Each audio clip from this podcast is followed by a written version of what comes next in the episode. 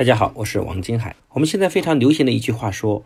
懂得了很多道理，但是依然过不好这一生。于是后，我们否定了所有的道理。其实我们懂得很多道理，过不好这一生，不是道理的问题，是我们没有做的。如果我们推翻了我们所有的道理，我们这一生就过得很好吗？所以，一个人有智慧和没有智慧这样差别，是看谁能把很多有用的道理给做到。教育孩子这件事也是如此。面对孩子，控制好自己的情绪，如何沟通和引导，如何建立规则，都是极其需要智慧的。那我们是如何帮助很多家庭从听懂道理到做到的呢？第一个步骤就是持续的学习。我们不是为了学过很多东西，而是为了学懂、学透很多东西。所以，我们很多学员呢，在线上听我们的课，已经听了五遍、十遍，都大有人在。所以持续学习，把它学到潜意识，因为我们所有人呢，都在对抗我们自己固有已经很多年形成的潜意识的习惯。当我们学到脱口而出的时候，就代表我们的潜意识发生了很大的改变。尤其是当我们情绪失控的时候，我们还能够记得起来，就代表我们潜意识已经起作用了。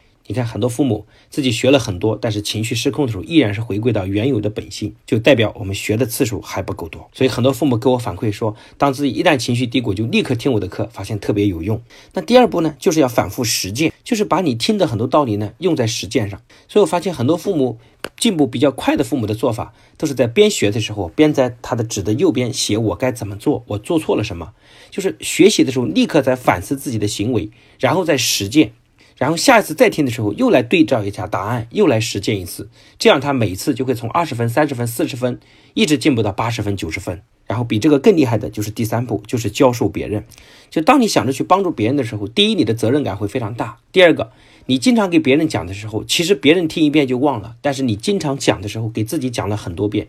所以当你去教授别人的时候，其实就在重复告诉自己该怎么做，而且因为别人对你有期许，你对自己的要求也会更加严格。而且教育孩子呢，不是一蹴而就的。今天即使你很有智慧，今天你明白了很多道理，未来对孩子最有帮助的时刻是在孩子遇到很多问题的时候。所以，我们经常讲一句话，说不经一事不长一智。我们福音有一项规定，就是如果父母不愿意学习，我们是不愿意帮你培养孩子的，因为父母对孩子非常重要。所以，我们线下的活动呢，基本上都是孩子和父母共同学习的。我们可以帮你更高的维度上来引领孩子，但是父母也是个蓄电池。就当父母来学习的时候，孩子被我们充完电，可能回家能持续一段时间。但是父母把电充够了，回去之后，在我们电量不足的时候，你能够把蓄电池给它续上，又能够延续一段时间。我们不可以替代父母所营造的家庭环境。下面介绍今天案例的一个主人公，叫张喜红。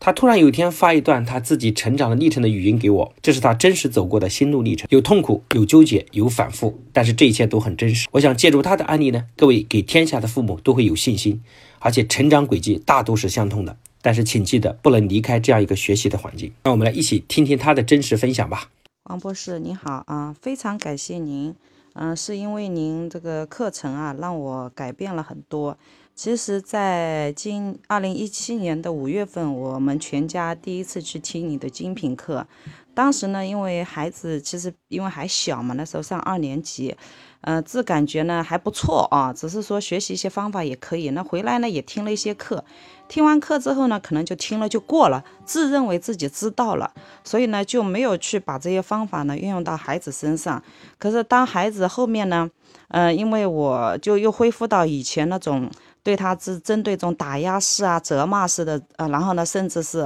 打骂式的这种，呃，管教呢，让孩子的越来越差。嗯，后来呢，因为这一次期中考试之后呢，成绩有两门是到九十八，那语文和数学呢是没有，呃，都是在八十多，都处于在中下的这个成这个这个成绩。然后呢，我们跟他们班主任老师去交流之后呢，老师就说看他很认真的，但是都不录，就是没有进脑。就不知道有多少进了脑了，然后呢，我就感觉我在家里每一天就陪他做作业的时候呢，我就发现他好像当我在指责他、挑他毛病的时候呢，他就感觉到呃心门闭起来了，就不想听，显得很烦躁。所以那个时候呢，我哎呀，反正那段时间家里很混乱，所以呢也对他进行了殴打、打骂、吼叫，全部都有。反正一拉他就感觉哎呦特别的混乱。然后那个之后呢，我后面听了他老师的这个去交流之后呢，老师回答。我说，当时我们穿了学霸，九月份刚上学那会时也很好。那段时间呢，我也照着那个呃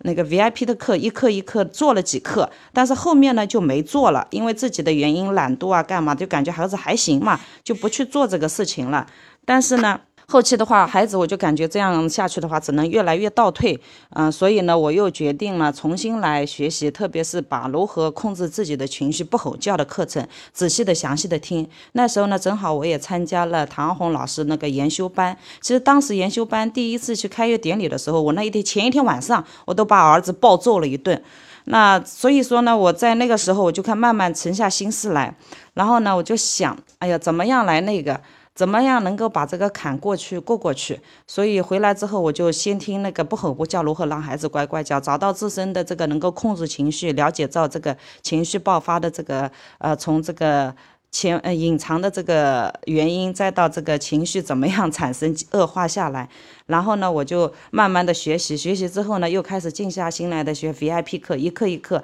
每听一课呢，仔细的一句一句做笔记啊，这样呢，然后再用这个方法呢，一步一步用到孩子的身上，那明显的呢，感觉孩子呢一点一点在改变，然后当他改变之后，前期呢，我是帮着他怎样成功，因为让他获得成功的这个感觉，一直陪着他，激励他，慢慢孩子呢开始表现越来。越好，嗯，完了之后呢，老师对他的表现也越来越好。我在家里各方面的表现都很好，然后成绩呢也慢慢到班里前几名去了。然后呢，这个时候呢，我就在思考怎么样引导发展他的这个内在品质。然后呢，仔细的听你后面的一课一课接下去听，把这些方法也从研修班学来的这些方法呢用到孩子的身上。然后呢，家里呢现在整个呢，包括对待老公这种方式啊，我以前做错了，后来都开始重新学习改变。然后呢，最近家里的真的是翻。天覆地，那孩子呢？现在呢也越来越优秀，越来越自立，成绩呢也越来越，好字也写得越来越好啊！很多的一些呃。他能他能做到的自律呢，我跟我老公都做不到。现在我都说他是我的偶像了。那我通过孩子之后呢，我们自己也要做的做榜样给孩子看，自己也制定了计划，制定了呃目标啊，然后呢跟孩子一起成长。那这个这一个过程这样走过来呢，我感觉呢，我之前呢就自认为自己知道了，好像自认为孩子还可以的，所以呢没有去这个学习这个这个这一段的这个经历呢，感觉有点如果早知又早知道这样呢，我应该早一点点。了好好的一个学习啊，然后呢，后期在学习的时候呢，然后呢，这个方法如果不坚持用下去呢，呃，效果也不好。我当时用了一下又停了嘛，又没用了。所以现在开始呢，我是坚持在用，而且呢，每一天也在总结自己写日记。每一天把自己做的不足的地方和自己做的好的地方呢，要延续；不足的地方呢，自己要改正。然后每一天呢，在听课啊，每一个课程呢，都认认真真一字一句的做笔记啊，真的感悟很多，然后让自身也成长了很多，让也带动了。全家人的一个成长，我老公也跟着我们，也在慢慢的一个成长啊！非常感谢您，嗯，王博士，非常感谢，谢谢，也感谢唐红老师跟呃她的呃那个丈夫呃孙华啊，他们在研修班为我们的付出，谢谢，谢谢大家，谢谢。